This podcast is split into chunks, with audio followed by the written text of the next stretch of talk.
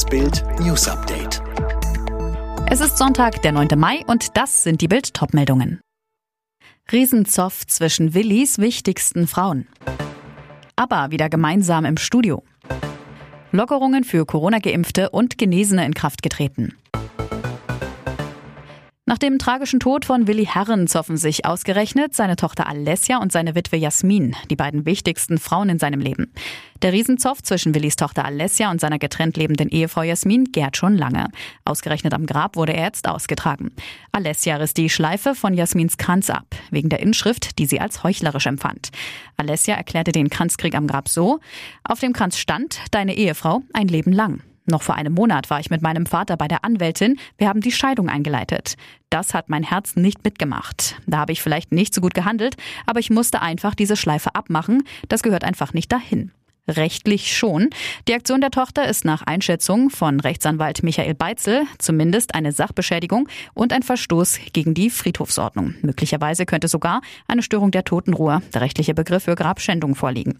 Die Hintergründe zum Familienzoff auf Bild.de aber gehört zu den erfolgreichsten Bands der Musikgeschichte. Zu ihren bekanntesten Hits zählen Mamma Mia, Dancing Queen und The Winner Takes It All.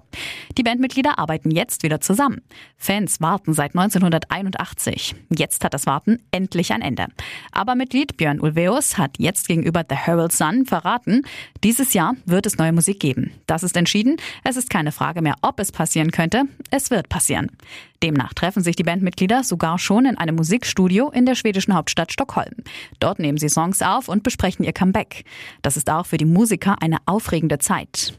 Wir vier stehen zum ersten Mal seit 40 Jahren wieder im Studio, sagte Björn der Zeitung.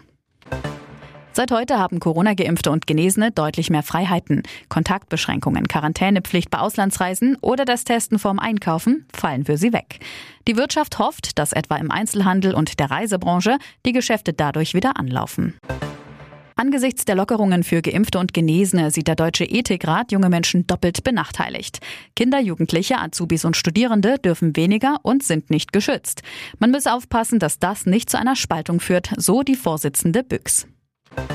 Die SPD hat ihr Wahlkampfprogramm beschlossen. Darin wird unter anderem ein Tempolimit auf Autobahnen, die Wiedereinführung der Vermögenssteuer und der Wechsel von Hartz IV zu einem sogenannten Bürgergeld gefordert.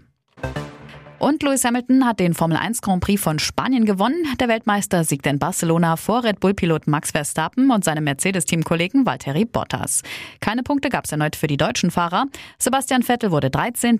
Mick Schumacher landete auf Rang 18. Alle weiteren News und die neuesten Entwicklungen zu den Top-Themen gibt's jetzt und rund um die Uhr online auf Bild.de.